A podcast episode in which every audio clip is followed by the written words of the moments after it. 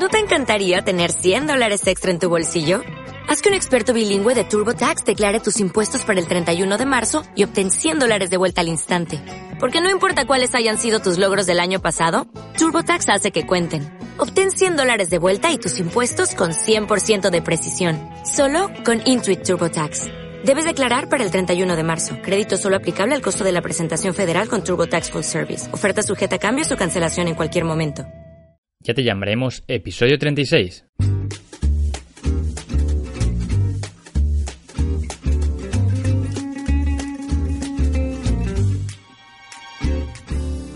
Muy buenas a todos y bienvenidos a Ya te llamaremos, el podcast de linkacv.com donde aprendemos a caminar por la cuerda floja de la búsqueda de empleo. En este podcast hablamos de técnicas, experiencias y estrategias acerca de cómo conseguir el trabajo que buscamos. Hoy, en este episodio, entrevistaremos a Ernesto Serrano, ingeniero informático encargado del desarrollo y operaciones de software para OpenExo en Granada, España.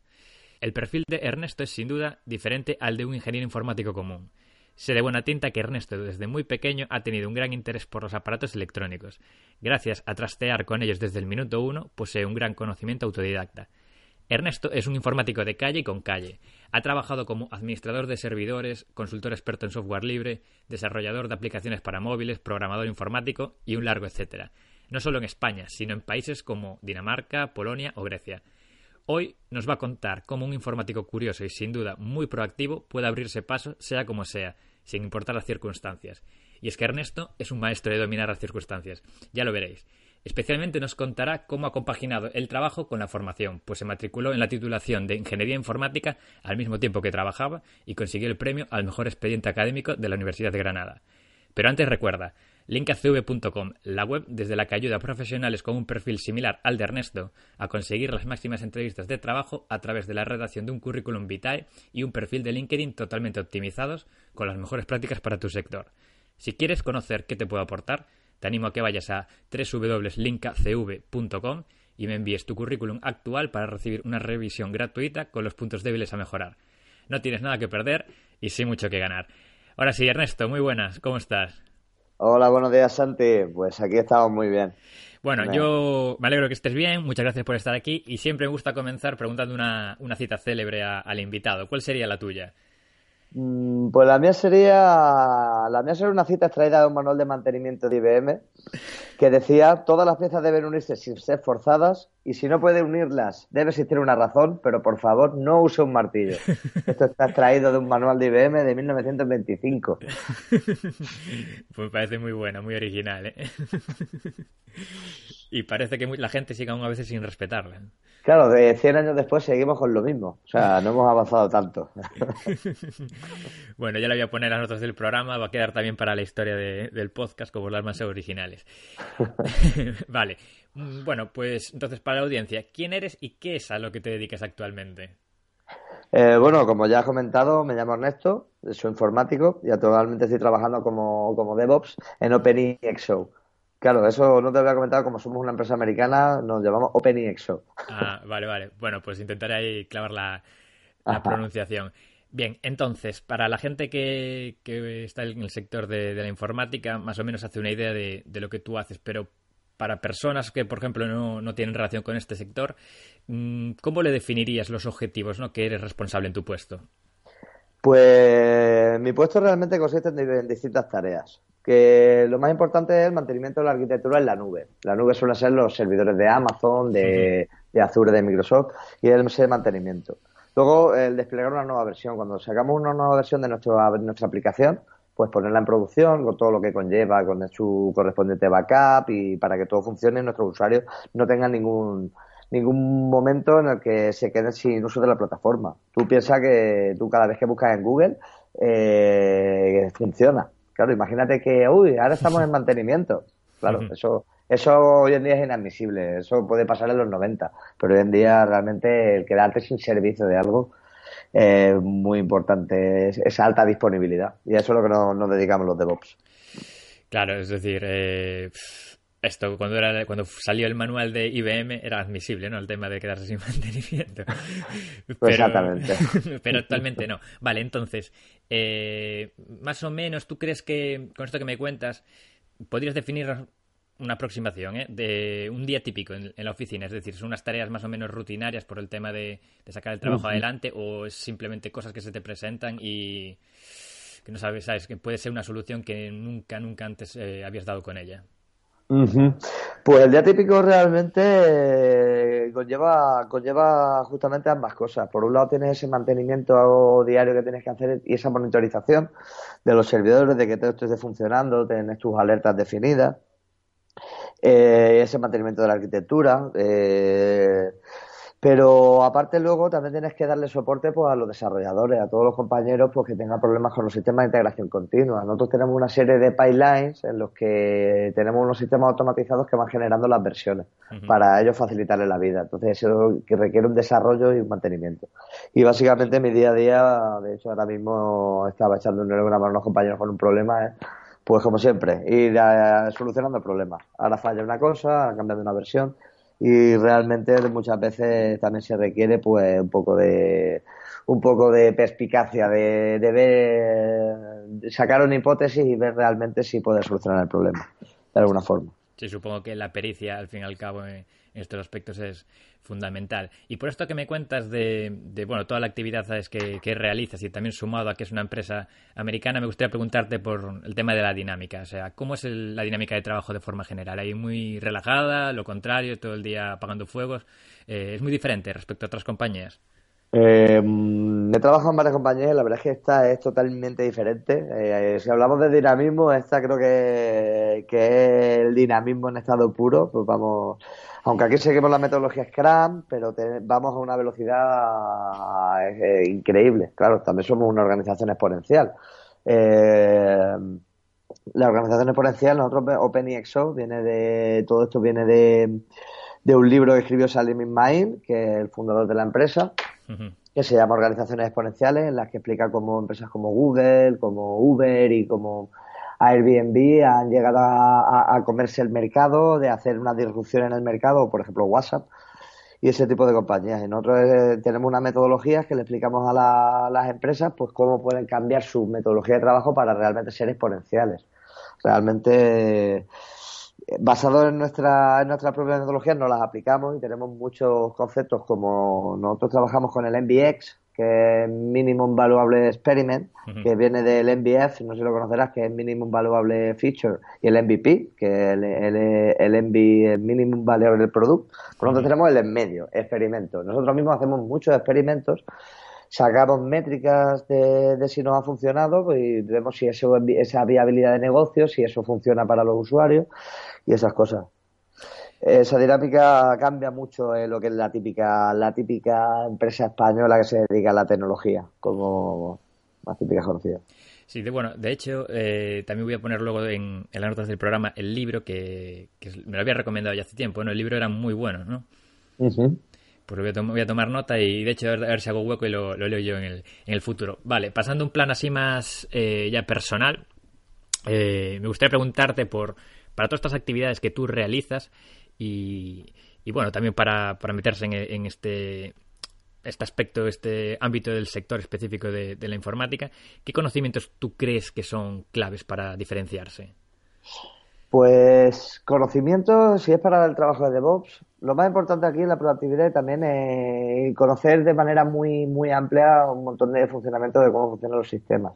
Realmente aquí hay muchos conocimientos, sobre todo de IT de lo que viene a ser sistemas Unix, de contenedores, de Docker y muchas tecnologías. Entonces, ese amplio abanico de tecnologías, a lo mejor chapurrear un poquito de todo, pues no de JS, Python, un montón de, de, distintos, de distintos lenguajes Angular, en los que no vas a ser un experto, pero que sí que tienes que tener una visión muy amplia de cómo funciona realmente desde que arranca un sistema, cómo optimizar un servidor web o cómo se conecta con una base de datos, pues para poder ver el conjunto global de cómo funciona y luego poder automatizar, sobre todo automatizar y simplificar, que es a lo que nos dedicamos, nos dedicamos los DevOps. Realmente estamos entrenando a los robots para que nos dejen a todos sin trabajo. en nuestro trabajo. Básicamente. Pues estáis eh, pegando un tiro en el propio pie. Alguien tendrá que entrenar al robot. sin embargo, pues esto que me cuentas es un poco extraño porque em, por lo general hay una tendencia de, que, no sé si en el campo también exactamente de, la IT, de informática, pero también por lo que he escuchado eh, sí que es así, de que, bueno, que cada persona que tiene que especializarse al, máximo, es decir, eh, no conocer mil y una cosas, sino conocer un par de cosas, pero conocerlos muy, muy bien. En tu caso, como tú has dicho, tienes que saber un poco de, de todo, ¿no? Y eso me parece que sí que va un poco como respecto a la tendencia. Y además, eh, ¿no, puedes, ¿no crees que eso puede ser también un problema? Porque, mm, te digo, en el futuro, porque, por ejemplo, si alguien... Eh, aprender todos los lenguajes informáticos, es decir, es súper complicado porque, bueno, porque salen nuevos, eh, hay poco tiempo. ¿Cómo tú te formarías entonces para, para esto, para no quedarte relegado, ¿no? A, estar desactualizado? La verdad es que tuve un profesor que una vez me dijo que había que aprender seis lenguajes de programación nuevos al año. Yo a lo mejor puedo seis, él seis. Y de hecho él para, para aprender un lenguaje eh, creaba una librería de algoritmos genéticos, una cosa bastante revesada que tampoco voy a meter a explicar, que la verdad es que era como bastante, bastante compleja, con lo cual eh, este profesor aprendía muy bien. Yo no llego a ese nivel, eh, vamos, ni por asomo. A lo mejor yo podría aprender un lenguaje nuevo, dos lenguajes al año, que tampoco es que lo vaya a, promocionar. Pero sí que es verdad que, claro, el problema de la especialización es lo que justamente resuelve la filosofía de Vox.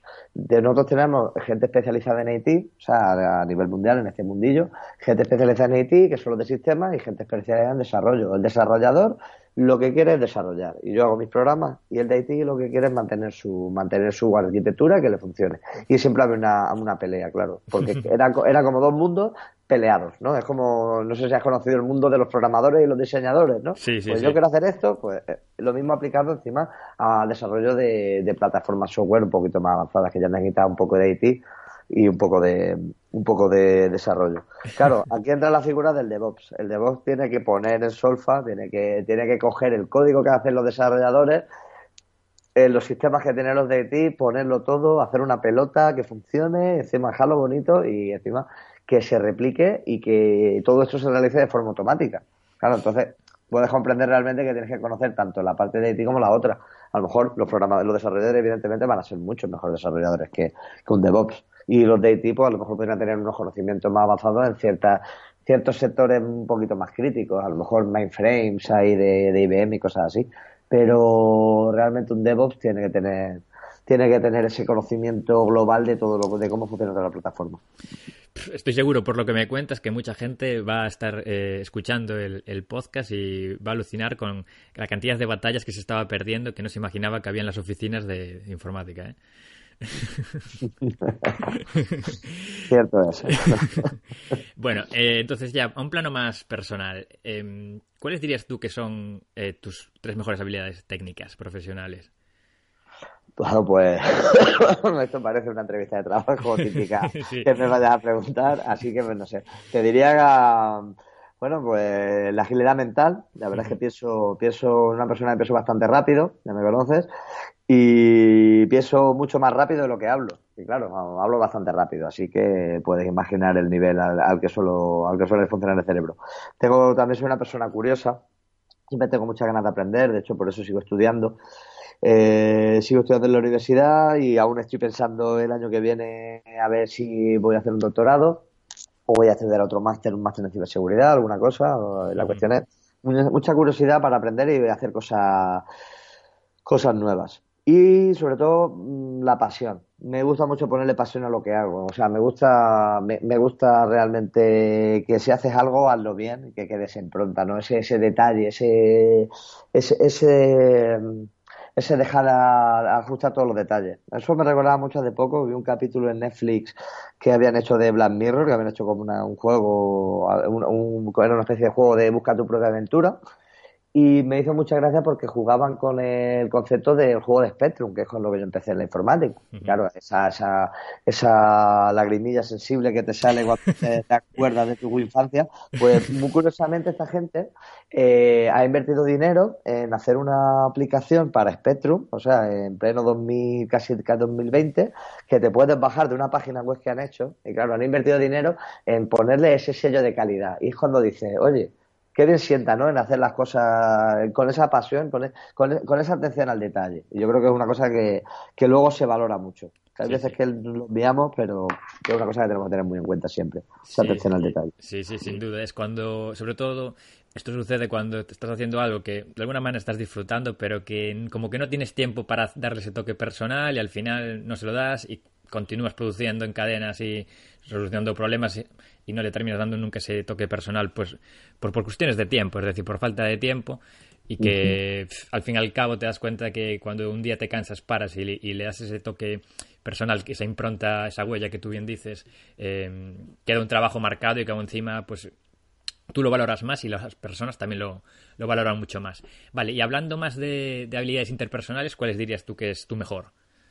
Pues, hombre, la gente suele decir que es mi sentido del humor. Yo a mí mismo la verdad es que no me hago gracia, pero bueno, la gente, pero la gente me dice eso, así que supongo que es, que sentido del humor, la verdad. ¿Pero el sentido del humor en el aspecto de chistes o simplemente estar buen humor eh, todo el día? Yo creo que ambas, hombre, depende de lo de, lo que esté, hay días que no me vas a encontrar de tan buen humor. Por lo menos yo no lo voy a notar, pero realmente sí, suelo estar bastante, me suelo levantar bastante sonriente y yo creo que eso también ayuda a afrontar la vida realmente con, con ilusión y con ganas. Realmente, de hecho, no entendería, no entiendo a la gente que, que se levanta con ese con esa pesadumbre, ¿no? Ese, ese, esa lluvia en la mente. Claro, es como estás aquí, te quedan dos días para morirte, vamos a disfrutarlo, ¿no? Sí, sí, sí, coincido contigo. Eh, vale, entonces vamos a hablar. imagínate que yo soy un, jefe al cual, bueno, pues tú no le haces gracia. Eh, y, quiero, quiero, tengo que decidir que si vas a seguir en la compañía o si te voy a dar un nuevo contrato con una mejora de salario. ¿Cómo esa persona podría medir los resultados de tu trabajo para valorarlo? Realmente esto es muy sencillo. O sea, porque lo bueno que tenemos los DevOps es que solemos sacar muchas métricas de, de, todo tipo, tanto de tanto de tiempos de respuesta de una plataforma como realmente como de coste. Aquí realmente, desde que yo entré, el coste el coste total de lo que son los despliegues se ha reducido porque se ha optimizado mucho. Entonces, claro, realmente se puede sacar una métrica, una métrica muy fácil para decir. El concepto de que está muy ligado a este, a este tema de las organizaciones exponenciales. O sea, Amazon que es una empresa exponencial totalmente clara. Ellas no están donde están sin esa automatización y esa parte de DevOps que se encarga realmente porque su línea de negocio es Amazon Web Service que es realmente la cuna de todo este, de este mundillo de DevOps. O sea, esos servidores en la nube que tú puedes autodesplegarte, toda esa parte. Entonces, claro, viendo realmente el potencial y la realmente la eficiencia que pueden tener los los desarrolladores, gracias a quitarse ese trabajo que hacemos los DevOps, pues realmente es una parte muy valiosa. Realmente una manera muy clara de saber si estás haciendo bien un trabajo, si, si eres un DevOps, es justamente si no te acuerdas de mí. O sea, si tú no te acuerdas del hombre que hizo Google, o sea, cuando a ti te falla una pasarela de pago, te acuerdas del DevOps, cuando vas a pagar online. Si todo funciona como la seda no te vas a acordar, es cuando estás haciendo bien. Y eso lo puedes ver en cómo funciona, por ejemplo, Google o cómo funciona pues cualquier página de la administración cuando vas a meter eh, la firma electrónica para entrar a cualquier sitio. Ahí te acuerdas realmente de por qué en España no se está llevando una filosofía de voz adecuada. vale, pues lo tendré en cuenta para, para el futuro. Creo que todos lo tendremos en cuenta. Esperemos que si tienes un gran proyecto que tu nombre no se difunda mucho por ahí, ¿no? Porque puede haber después amenazas personales incluso. Pero lo tendremos en cuenta. Bien, entonces vamos hacia, hacia una parte de, de la entrevista que me gusta, me gusta mucho, que es la de pues más que nada, pues esto es como un puzzle, ¿no? Y yendo hacia el pasado, pues terminamos de, poner las piezas que faltan, de unir los puntos para entender eh, tu presente. Me gustaría preguntarte por, bueno, pues eso, por tu pasado, cómo comenzaste, porque tú no seguiste el clásico itinerario de instituto, universidad, máster, trabajo, ¿no? O sea, ¿puedes contarnos más o menos cómo, cómo fue, cómo fue lo que hiciste y por qué? Vale, pues por ejemplo, empezando, mira, me voy a retraer, o sea, vayámonos a Babilonia. vale. Nos retraemos a cuando yo era pequeñito, yo empecé con esto con ocho años, toqué mi primer ordenador, tenía un Spectrum de mis hermanos, que iba con cintas de casete, una cosa muy antigua, y ahí empecé a programar en BASIC. Bueno, en BASIC, que lo que hacía era copiar unas pantallas que venían en las revistas que compraban ellos, que eran para ponerle trucos a los juegos y por coger vidas infinitas. Pero ya empezamos a entender un poco el concepto de variable.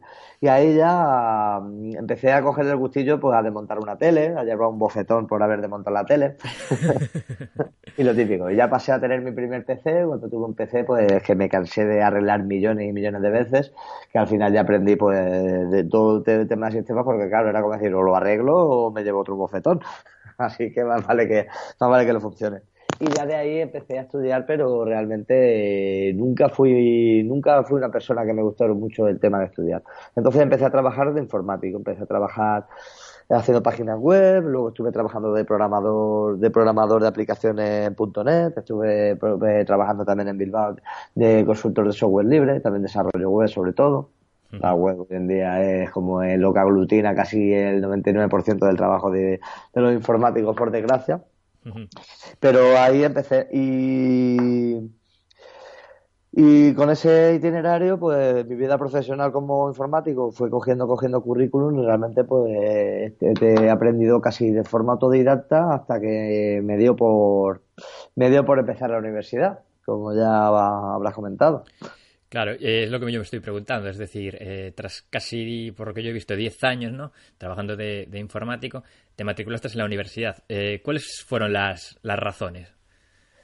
Pues ahí, ahí me va a ser sobre todo en dos razones, dos razones que bastante, bastante grandes. Por un lado estaba estaba cogiendo tulipanes, ahí como lo oyes, cogiendo tulipanes en Holanda. y entonces apliqué, estaba, estábamos viendo en Leiden, estábamos, trabajé de temporero. La verdad es que he tenido muchos tipos de trabajo no relacionados con la informática. Eh, y entonces apliqué para un trabajo de informático en el Tribunal de la Haya. Estaba muy cerquita, nosotros vivíamos en Leiden. Y realmente se quedaron muy contentos. Ahí ya empezaba a chapurrear algo de inglés, todo eso. Y y la verdad es que era un trabajo bastante interesante. Encima en el Tribunal de la Haya, era como el Tribunal de los Derechos Humanos, madre mía. Entonces, claro, entonces ya me dijeron, pero claro, ¿tienes algún tipo de titulación? Y le dije, no. Y me dijo, no, en Holanda, por desgracia, en Países Bajos, bueno, en toda Europa, nosotros no es como en España, que la gente, bueno, y ahora ya pasa menos en España, pero en esa época necesita tener algún tipo de titulación. Y ya me quedé con ese pensamiento de que algo tenía que hacer con eso, que igual no estaría mal conseguir algún tipo de titulación. Y más tarde me fui a vivir a Polonia eh, con, una, con una amiga que estaba estudiando de Erasmus y entonces empecé a ver la vida que la, vida que, tenían de Erasmus y dije yo quiero esto o sea quiero hacer esto con mi vida o sea como ya he alcanzado la meta profesional ahora mismo de, que puedo estar trabajando más o menos de lo que me gusta de, de informática haciendo lo que me gusta y me gustaría probar eso de la universidad a ver y ahí, ahí empecé y aquí y en la universidad sigo ahora con mi segundo máster así que si el máster, primero el máster de ingeniería informática cursaste, ¿no? Y ahora máster de, educación, ¿no? sí. Vale, y bueno, eh, antes de nada, antes de continuar con la siguiente pregunta, me parece que esos dos cimientos son los dos cimientos más sólidos que puedes haber tenido, ¿eh? Porque que te pusieran la miel en los labios con un buen trabajo y aún encima la vida de, de estudiante universitario, normal que, te matricularas. Normal que sigas estudiando, mejor dicho. vale, entonces, ¿cómo compaginaste la vida laboral con la universidad? Pues es una pregunta que me sigo haciendo porque todavía sigo compaginándolo. Aquí estoy en la oficina ahora mismo, estoy aquí trabajando y ahora luego a las 4 me tengo que ir a las prácticas a darles clase a mis alumnos de a mis alumnos de FP de porque ya estoy realizando las prácticas del máster de secundaria. Y hasta las nueve y media de la noche no saldré y luego supongo que saldré a tomar una cerveza, así que no tengo ni idea. Pero el día, el día que pare y vea alguna retrospectiva diré, creo que creo que he envejecido como 80 años después de todo esto, pero lo he disfrutado mucho. bueno, la clave es no volverse loco, ¿no? Tú en ese aspecto, cuando ves que te está volviendo loco, paras, ¿no? Y vas un poquito más lento. Sí, bueno, esa pregunta estaba bastante mal planteada porque la gente me suele decir que al contrario, que hay que estar loco realmente para poder hacer todas esas cosas a la vez. vale, bueno, pues pasamos entonces a la, a la búsqueda de, empleo. Eh, en tu caso, a ver, ¿Tienes algún truco para buscar empleo? Porque entre tanto trabajo y, universidad, estudios, parece que, que ya has nacido con, trabajo. En plan, siempre el trabajo ha sido más una constante en tu vida incluso que la, que la educación. ¿En tu caso tienes algún truco para buscar empleo o cómo buscabas empleo tú eh, a lo largo de tu vida? ¿Cómo lo has hecho? Mm, las pocas veces que he buscado empleo siempre ha sido como a través de páginas web, en plan de mm, tecnoempleo, que no sé si seguirá funcionando, InfoJobs, que no sé si también seguirá funcionando, y, o LinkedIn, que ya ni siquiera, pero casi todos los casi bueno, eso ahí, ahí estás haciendo tú tu labor para que funcione como Dios manda, que, que, ya veo que está dando buenos resultados. De hecho, me siguen llamando muchos recruiters, pero básicamente casi siempre me han ofrecido los trabajos, o me han contactado algún tipo de recruiter, y antes cuando no había recruiter, pues te llamaba alguien de la empresa que buscaba a alguien, que era lo que era un recruiter sin que tuviera esa definición tan, tan moderna, tan pero básicamente es que en informática, curiosamente, teniendo una base de conocimiento, suele haber mucho, mucho trabajo, casi que tenemos pleno empleo. Entonces, no es un sector en el que haya que haya que hacer un gran esfuerzo, sobre todo, hombre, si tienes unos mínimos conocimientos, también hay de todo. También hay, hay que lo que llamamos las cárnicas, tenemos un montón de trabajos basura en informática, no, no es, no es un mundo, no es un mundo de color de rosa. Pero realmente es muy fácil conseguir trabajo. Conseguir un buen trabajo ya es más difícil, pero conseguir trabajo, cualquier informático lo consigue. Vale, y bueno, más o menos citando así un poco tu trayectoria, has estado en los últimos años en el grupo Trevenque, en Guazú, ahora en OpenEx. Eh, tema entrevistas. Algo que destacar, es decir, alguna anécdota, eh, alguna entrevista que te pareció especialmente difícil o, pues mira, es, muy fácil porque, a ver, hay, pleno empleo, pero también hay candidatos y habrá competencia. Eh, ¿Tienes algo que comentar en este, en este apartado? Mm, puedo comentar realmente eh, que, por ejemplo, estas tres empresas que me comentas son las últimas empresas en las que he trabajado. Realmente las entrevistas fueron bastante diferentes. Por ejemplo, la de Trevenke. La de Trevenke fue muy graciosa porque yo estaba en Lituania creo que tú lo recordarás. y, me llamaron para la entrevista una gente que no conocía de nada, entonces dije, bueno, voy a ponerme mi camiseta de, de, las entrevistas, ¿no? Como yo lo llamo, que es una camiseta que tengo vieja que tenía con símbolo de Spectrum. Claro, ahí está, está, está usando la, estás usando la, la fibra sensible, ¿no? Del, del que lo ha conocido. Sí. Y de hecho, cuando empezó la entrevista en vídeo, claro, fue por Skype, eh, directamente dijeron, me gusta tu camiseta. Claro, una amiga que estaba allí, al lado dijo, bueno, ya voy a ir preparando para irnos porque ya creo que ya están dando el trabajo. Y de eso me contrataron, ya volví de Lituania y empecé a trabajar con ellos eh, como desarrollador web. Luego en Wazoo sí que fue una prueba de selección bastante, bastante curiosa porque nunca había hecho una prueba de selección con pruebas de acceso, con pruebas de programación, pero también muy contento. Y en OpenIXO que es muy curioso porque aquí hay, gente con mucho nivel, con gran bagaje y realmente la entrevista, creo que ha sido la entrevista más rápida de mi vida. Hmm. Eh, entraron y me dijeron, ¿sabes esto? Y me dijeron, sí, ¿quieres verlo? Y me dijeron, no hace falta. Y salí por la puerta y me llamaron por teléfono y me hicieron una oferta bastante buena. Y aquí sigo. Qué chollo, ¿no? más rápida imposible. Joder. Bueno, eh, avanzando un poco, no sé si serían tan rápidos negociando el salario. ¿Tú tienes algún truco o recomendación a la hora de negociar salarios? La verdad es que aquí, por ejemplo, me ofrecieron un salario que realmente que era que, no podía rechazar, ¿no? Como, como en el padrino. Pero negociando salario, realmente, por ejemplo, en el grupo Trevenque sí que negocié y además me planteé, dije que, que porque no me plantaba en lo que yo me creía que merecía. Y de hecho ahí sí que estuvimos negociando y negociando y me planté. Y lo que le diría a todo el mundo es que si quieres merecer un salario, un salario, una cosa razonable, no vaya a pedir un gritón de dólares ahí a lo loco, pero si tú crees que mereces un salario de, yo qué sé, lo normal en el sector que suele ser entre 25 entre 25 y 40 mil al año, no te rebaje a 18, cosas así, y, de hecho que tienes un potencial, de hecho, que, tienes, que eres una persona especializada, y yo veo mucha gente pues que eso, que empieza de becario, empresa típica, además huye de esas empresas que solo cogen becarios, y no tengan miedo de negociar el salario. El salario es, una parte importante porque la relación que tienes con tu, con tu empleador, o sea, con tu equipo de trabajo, tu empresa es una relación de confianza. Tú no puedes ir con miedo a, o, esa vergüenza, ¿no? Hay mucha gente que le da vergüenza cuando son jóvenes. El salario se negocia y no pasa nada. Es como cuando te pagan, yo me acuerdo, ahora ya no, porque era todo electrónico, pero mis primeros, mis primeros trabajos eh, me pagaban el sobre un sobre con dinero. Eh, tú llegabas, cogías el sobre. Y claro, al principio yo era muy joven, ¿no? Tendría 18 años, 19.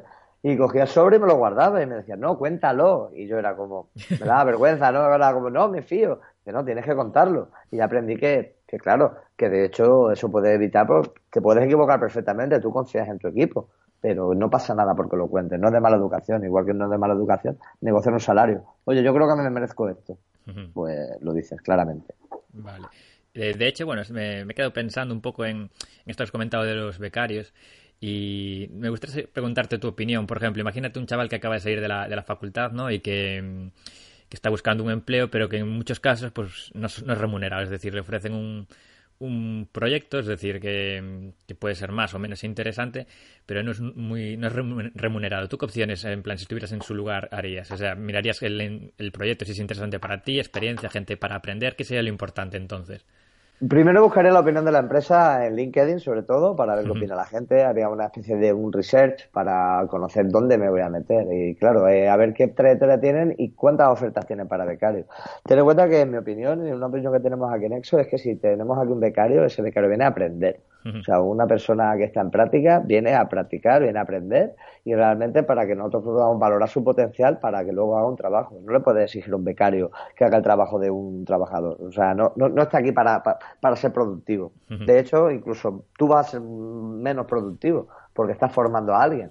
Pero así puedes ver su día a día y saber si esa persona es adecuada porque ten en cuenta que, que tú necesitas una serie de bagaje, un conocimiento que tienes que ir viendo en el día a día. Claro, Tú, eh, por ejemplo, cualquier informático que contrates no es productivo desde el primer día, necesita una media de unos dos meses, dependiendo del nivel que tenga, incluso incluso más, para empezar a ser productivo. Es difícil, es difícil que sea productivo y eso es un coste que puede que asume siempre la empresa o el empleador. Entonces, lo de los becarios está bien, mientras que sea para eso, para aprender. Si lo que tienes es una fila, es una cola de becarios, en los que es como una fábrica de carne, que directamente van entrando en el matadero, van saliendo, van pasando por, el, por la sala de despiece y están haciendo, haciendo trabajo, comiéndose marrones, haciendo horas extras. Yo, de hecho, a, a los becarios es como no trabajes más de las horas que tienes que trabajar. Son cinco horas, pues cinco horas y te vas. No trabajes en casa, o sea, no vamos, yo no voy a valorar que tú trabajes más horas porque el día de mañana, cuando no puedas hacer esas horas, no vas a estar a nivel. O sea, si no has podido hacerlo en estas horas, ya lo harás mañana, no pasa nada, estás aprendiendo. Pero sobre todo también les digo que hagan las cosas bien, porque siempre hay tiempo de hacer las cosas rápido. Cuando estén trabajando ya haremos las cosas rápido. Siempre hay tiempo de hacer las cosas más rápido, pero no hay tiempo luego de hacer las cosas bien, si lo único que haces es hacerlas rápido. Uf, te ha quedado esta frase para la historia ya, ¿eh? Vale, eh, ¿qué crees que piensa un reclutador cuando lee el currículum de Ernesto Serrano? Pues seguramente dirá que hay demasiada, demasiadas cosas, que no puede, porque muchas veces me han dicho esto no, esto no puede ser posible, pero por desgracia sí. De hecho hay cosas que, que, que quito de, del currículum, porque ya es como demasiada morralla, también de tecnología a lo mejor que se quedan obsoletas y ya es como y ya las quitas porque no las vas a volver a usar. Por ejemplo, ya, ya no programa en C, entonces ¿por qué voy a poner que tengo conocimientos de C? Pues a lo mejor sí que compilo algún programa, pero no aspiro a, un puesto de trabajo en C. Eh, luego también ven bastante, pues eso, matrículas de honor, eh, que si viajes, que si premios, algunas cosillas y, y sobre todo también en muchas entrevistas que he tenido, le ha extrañado, según el tipo de empresa, y eso también es un, para notar el tipo de empresa donde te están metiendo, le ha extrañado mucho el que haya tenido a lo mejor temporadas en las que no estado trabajando. Por ejemplo, está de en una temporada está trabajando en una empresa muchos años y luego a lo mejor está otros años haciendo páginas web o cosillas de freelance o dejando por el mundo. Y eso hay empresas que lo valoran, por ejemplo, como en Open y Exo, porque valoran mucho realmente esa separación de lo que es tu trabajo con que hagas cosas que te gustan. Y hay otras empresas que no, hay empresas que, que no acaban de entender ese tipo de, ese tipo de filosofía. Piensan que lo vas a dejar tirado. Tienen ese, esa sensación todo el rato como de que lo vas a abandonar. Y claro, ya partes de que directamente en la entrevista está viendo de que no se va a establecer una relación de confianza. Entonces ahí puedes ver que esa empresa realmente pues no te interesa. Vale. Dentro del sector de, de la informática, entonces, ¿cuál dirías tú que es la, la clave para encontrar trabajo? La clave de, para encontrar trabajo en el sector de la informática, sobre todo enseñar código. Participa en proyectos de software libre, usa software libre, hazte un perfil en GitHub, eh, comparte tu código, enséñalo, porque realmente es tu carta de presentación. A mí me puedes decir que eres muy bueno haciendo lo que, lo que hagas. Es como fotógrafo. Tú vas a decir, soy el mejor fotógrafo del mundo, he estudiado en las mejores academias de fotografía, pero ¿qué te van a pedir? Enséñame una foto, a ver qué foto has hecho, ¿no?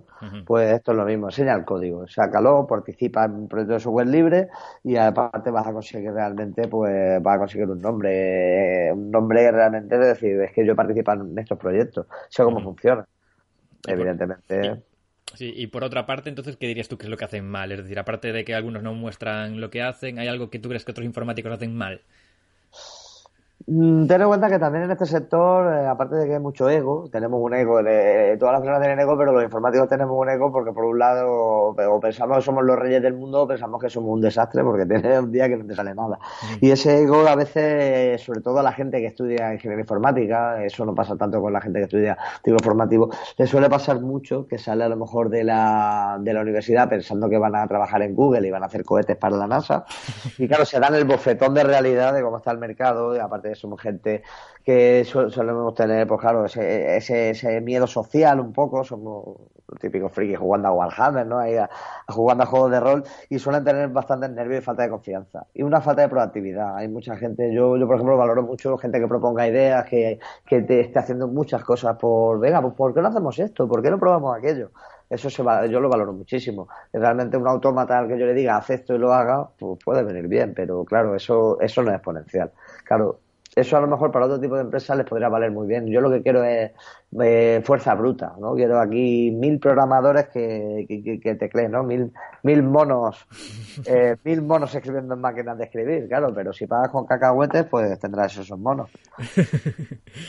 Vale, y volviendo un poco también a así ya la última pregunta relacionada con, la empresa, con el puesto actual ya que, tienes, ¿qué dirías que es lo mejor y, y, lo peor también de trabajar en una empresa como OpenEXO? Pues lo mejor que tenemos aquí, sobre todo la libertad que tenemos, tenemos una libertad una flexibilidad total de trabajar donde queramos, tenemos gente que está trabajando desde Dinamarca, gente que trabaja un día en Barcelona y otro día trabaja aquí en Granada, gente que trabaja la mitad del mes en Madrid. Tenemos una libertad tanto a la hora de proponer, proponer nuevas tecnologías y tanto a la hora de trabajar muy buena. Y esto es como una especie de pequeña familia a veces una de De hecho, este viernes tenemos una cata de vinos. tenemos, muchas actividades así que hacemos toda la empresa. Y la verdad es que el ambiente en general es genial. Es muy buen ambiente de trabajo y somos como una pequeña gran familia. Cada vez más grande porque somos exponenciales, pero muy bien, muy buena.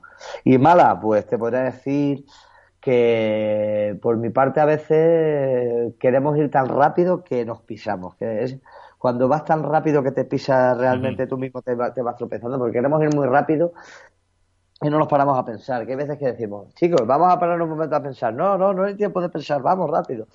Y eso tiene su parte buena, pero también tiene su parte mala. Que muchas veces miras hacia atrás y dices, madre mía, eh, la, la, que hemos liado por querer ir rápido y no parar un momentito. Y esa sería la parte mala. Sí, la prisa mata, definitivamente. Exactamente. vale, mirando un poco para el futuro, ¿Qué crees tú que hay que hacer, que tienes que hacer para crecer como profesional? Es decir, formación, eh, seguir mejorando resultados, ¿cómo lo ves? Eh, no parar, no mm, participa en todo lo que puedas en un montón de, de cursos, eventos, haz cosas, haz un proyecto paralelo, participa software, en proyectos de software libre que te apasionen. Eh, si no tiene que ver con tu especialidad, muchísimo mejor. Haz cosas diferentes, cambia, porque te da otro punto de vista. Realmente por eso, por eso me gustan mucho los equipos multidisciplinares en los que, pues sí, claro, si yo solo junto a gente que tiene una misma manera de pensar, no va, no va a salir nada nuevo. Van a ir todo realmente para el mismo lado. Pero claro, si juntas a, gente totalmente diferente, seguro que es algo curioso porque alguien va a ver algo desde un punto de vista en el que tú no habías caído. Y eso es lo que aporta valor. Vale, y ya la última pregunta, estilo entrevista de trabajo. ¿Cuál sería tu puesto ideal dentro de cinco años, Ernesto Serrano? Pues me recuerda una teoría cómica que vi ayer en Sí, Anida Happiness, pero creo que creo que no sale al caso porque era bastante, bastante de humor negro. Pero no sé, yo me vería como, como jefe de arquitectura o CTO de mi propia organización exponencial. Si no en OpenISO, seguramente sería una otra empresa exponencial en la que hiciera un, un proyecto es que saliera de aquí. Vale. Y, ya para terminar, llegando a la última pregunta, es la pregunta así que más yo cariño le tengo personalmente, es esa... O sea, siempre a todos nos pasa que cuando estamos estudiando de pequeños o incluso una edad avanzada puede pasar también perfectamente que hay algún libro, una charla, una película, ¿no? Que, que es la que nos mete, pues eso, a algunas personas la ganas por el derecho, ¿no? Y ponerse a ser abogado para defender a gente. Otras personas, pues puede ser, eh, como en tu caso, eh, empezar a, programar. ¿Tú crees que tienes o podrías decirnos algún libro que te haya marcado, película, charla, eh, ponencia, lo que sea, que, te haya marcado en tu carrera profesional? Hombre, aquí te podrás meter algo de spam, te podrás decir que nuestro libro de organizaciones exponenciales, pero claro, te estaría mintiendo, porque eh, hasta hace un año no había, no había oído hablar de él. Pero eso, aunque sí, aunque fue un cambio muy disruptor realmente en mi manera de pensar, en cómo funciona todo el tema de DevOps, o también te podría decir El Pirata Garrapata, ¿no? Que es un libro para niños que forjó mi personalidad y eh, cuando la gente me dice, ¿tu libro favorito? El Pirata Garrapata. Eh, pero realmente, si te refieres sobre todo a algo enfocado en lo que me gusta, en lo que hago eh, a nivel de seguridad informática y programación, DevOps, la película Juegos de Guerra. La película Juegos de Guerra es un clásico básico que hay que recomendar a todos. Y recordar que el lápiz no es una contraseña segura para un instituto. pues, pues, ya le he un ojo, yo no, la conocía. Pues muchísimas gracias. Eh, ahora me gustaría también recapitular un poco en, todo lo que has dicho, pero la verdad es que has dicho puntos muy, muy interesantes y, sería difícil establecer un orden. Yo me quedo, bueno, principalmente con lo que has comentado de, de que tú en tu puesto, pues, pues principalmente, pues no es especialista eh, exactamente en, un lenguaje, sino que, bueno, más que nada aglutinas todos y que sí que es cierto que luego eso puede dar algún problema para, aprender esos lenguajes. aprender seis lenguajes al año me parece alguna tarea descomunal.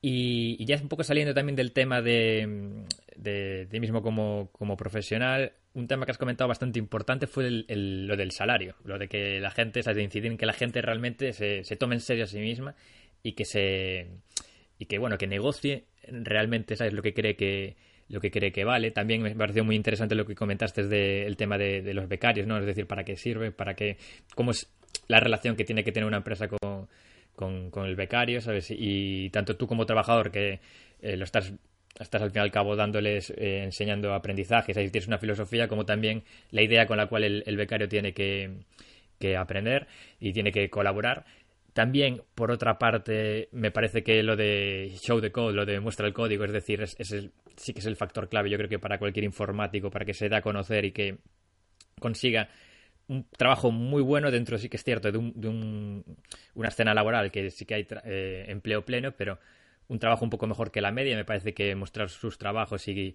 al fin y al cabo relacionarse para eh, conseguir los mejores contactos y también eh, que sea validado ¿no? por, por la gente es fundamental para conseguir empleo. Y luego, por último, pues, como no, destacar el libro, que ya me lo leeré, Organizaciones Exponenciales. A ver, voy a poner hasta un link de Amazon ya, ¿no? Vamos a... Acabamos de sacar acabamos de sacar un nuevo libro que es eh, Exponential Transformation, aún no está en español, pero que ya puedes hacer tu propio, tu propio sprint, así que te recomiendo que acabes ya el de organizaciones exponenciales y te leas luego el nuevo que hemos sacado. O sea, tenemos el de organizaciones exponenciales, Exponential, ¿cómo era? Exponential... Exponential Transformation. No dais para nombres, es decir, vais pivotando con, con la última palabra y después me queda para toque final el pirata garrapata. Exactamente. Vale, pues muchísimas gracias Ernesto. También me gustaría dar las gracias a todos aquellos que os hayáis unido hoy a este episodio de Ya te llamaremos. Como siempre, espero que os haya gustado. Si es así, estaré muy agradecido de que os suscribáis para ir conociendo las últimas novedades sobre la búsqueda de empleo. Y también agradeceré si lo podéis compartir en las redes sociales, pues puede ser que sirva para ayudar a algún compañero que está pensando en cambiar de aire. Esto ha sido todo, Ernesto. Ya te llamaremos, ¿de acuerdo? Vale, muchas gracias.